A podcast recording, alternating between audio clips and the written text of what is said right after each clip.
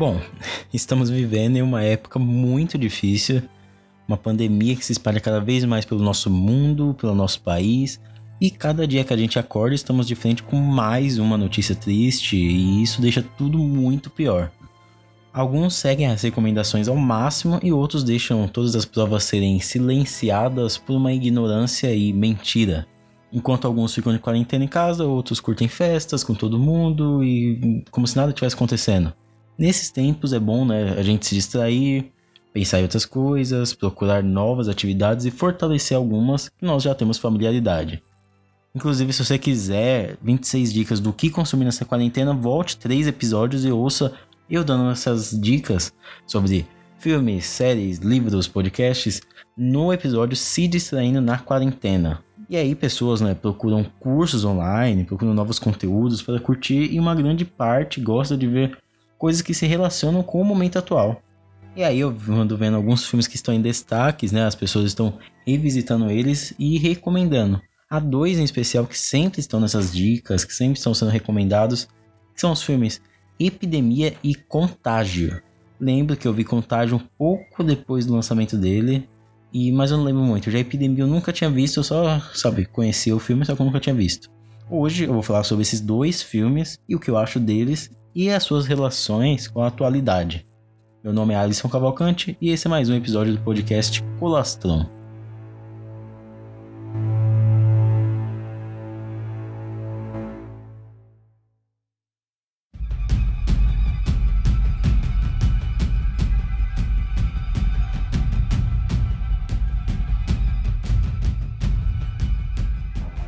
Epidemia ou Outbreak é dirigido por Wolfgang Petersen e é um filme de 1995 que narra a trajetória de um vírus que parecia ter sido controlado e que começa a contaminar muitas pessoas nos Estados Unidos. Cabe então ao personagem do Dustin Hoffman salvar todos que estão doentes. Tipo, sério mesmo, ele mesmo cabe a ele salvar, porque esse filme tem umas viradas muito bizarras.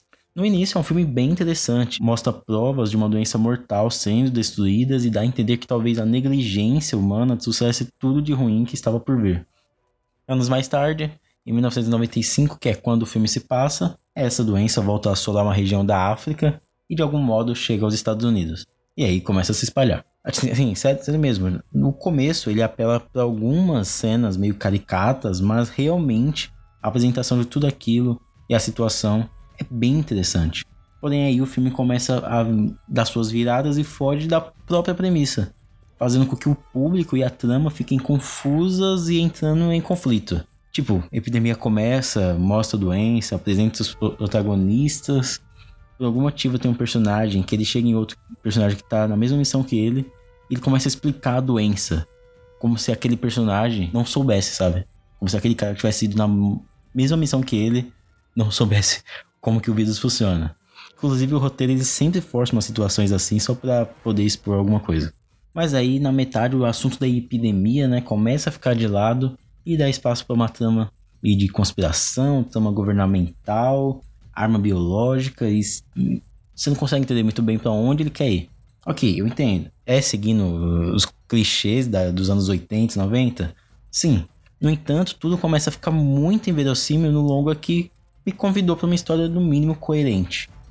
E aí o restante do filme é emaranhado de convenções e clichês daquela época e acaba transformando uma história que poderia ser interessantíssima em algo que de uma hora para outra vira um longa de ação com perseguição, tiros, fuga, explosão. O terceiro ato desse filme ele é meio, meio difícil, sério. Enfim, daqui a pouco eu falo um pouco mais sobre o que a gente pode tirar desse filme Epidemia.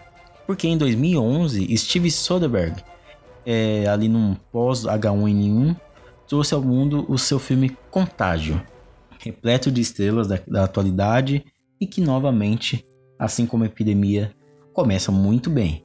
Vemos a proliferação da doença desde o seu segundo dia no mundo e aí acompanhamos sua evolução na sociedade. Em ambos os casos, né, em ambos os filmes, tudo mais voltado para aquela repercussão dentro dos Estados Unidos. Nada é muito global sabe? Mesmo o contágio que fala sobre os dados globais é muito assim centrado nos Estados Unidos.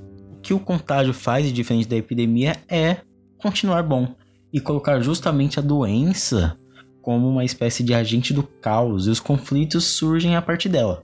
Epidemia coloca o, o agente transmissor como um, um, tipo de MacGuffin, sabe? O macaquinho lá que transmite. E que na verdade nem faz muito sentido como ele é usado.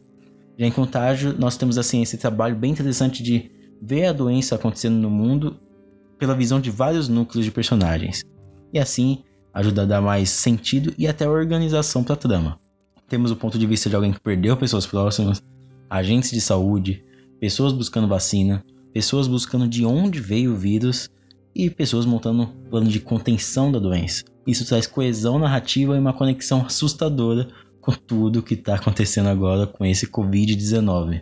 O Soderbergh e o roteirista né, de Contágio, Scott Z. Burns, conseguem fazer até exalar, sabe, da tela a pesquisa que eles fizeram para trazer um filme que se assemelhasse ao que aconteceria se um vírus daquela magnitude chegasse na nossa sociedade. Óbvio que Contágio não é um filme perfeito, está bem longe de ser, mas segue a proposta que apresenta desde o início e leva ela até o fim, conseguindo fazer diversos paralelos com a própria realidade e mostrando que essa situação que a gente está passando nunca foi surpreendente, só não era possível prever quando ela aconteceria.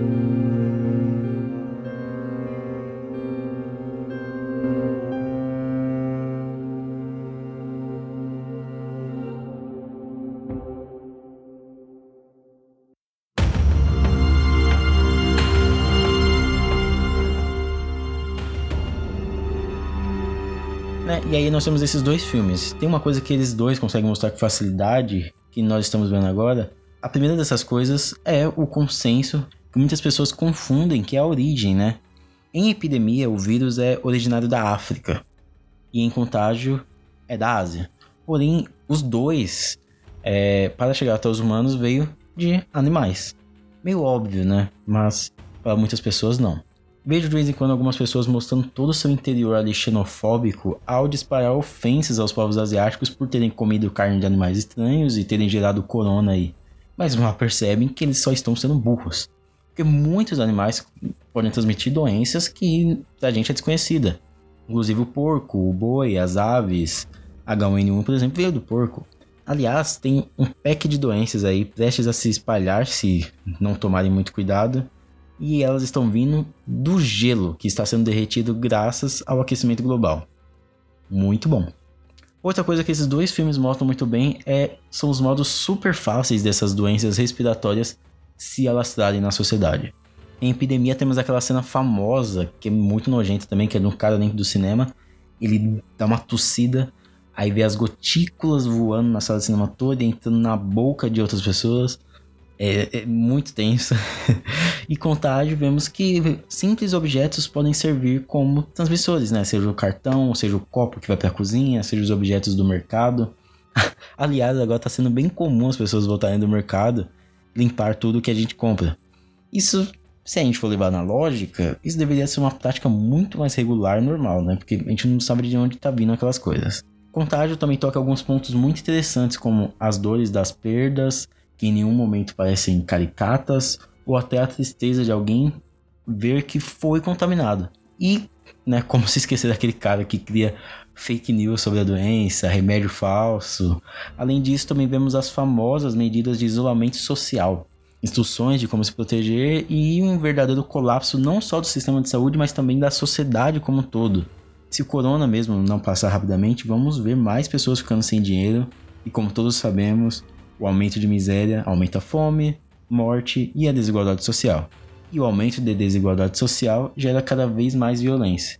Então, assim, eu acho que a gente pode ir para um ambiente mais hostil, igual no filme Contágio, com saques, roubos e cada vez menos lugares para colocarmos aqueles que morrem, né? Essa semana mesmo, lá em Nova York, eu vi que abriram lá uma bala gigante com a escavadeira e estava enterrando um monte de caixão junto. Podemos sim, né, ver essa sociedade mais violenta, mas eu tenho fé que talvez isso não vai acontecer. Assim, a parte da violência dos humanos contra humanos, né? Porque eu creio que quando a água começar a bater na bunda, as pessoas vão parar de duvidar e vão seguir a quarentena, os cuidados essenciais. Em breve a gente vai estar longe disso, sabe? Longe dessa doença. Eu sou um grande apoiador de escutar, ler, assistir muitos conteúdos sobre esses assuntos, né, que estão rodeando a gente. E também de assistir filmes e séries que tratam sobre assuntos parecidos com eles. Claro que não é recomendável se você se afogar né, nesse tipo de conteúdo, mas é sempre bom saber o máximo possível que ocorre né, no que a gente está passando e talvez em cenários futuros. Afinal, quando chegamos ao fim desses dois filmes, a cura, né, barra vacina, é finalmente encontrada. Teremos perdas? Sim, nós teremos. Talvez de pessoas próximas, a gente não quer, né? Mas talvez a gente possa ter. Porém, nós temos que ter esperanças e apoiar todos que procuram uma saída que valorize a vida em sociedade e valorizar a vida em sociedade como algo único. Sabemos que por mais que esse vírus atinja pessoas sem distinção, ele não vai causar uma igualdade ou uma espécie de reparação histórica. Mas espero que o mundo pós-coronavírus, ou Covid-19, né, seja melhor, mais abrangente e mais humilde. Afinal, esse tipo de coisa só mostra o quanto nós somos frágeis, o quanto nossa sociedade é frágil, o quanto nosso modelo econômico, político é frágil e o quanto nós não temos um pingo de controle sobre o nosso mundo.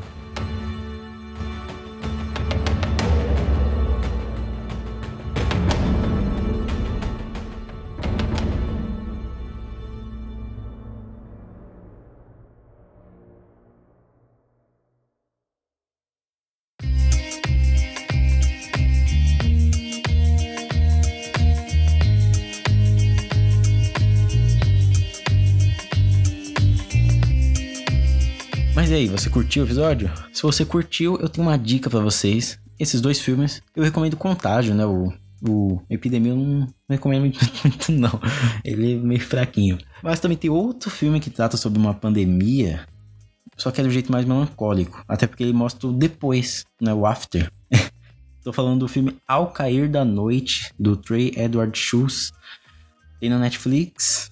E é um lugar que ele não fala muito da doença em si.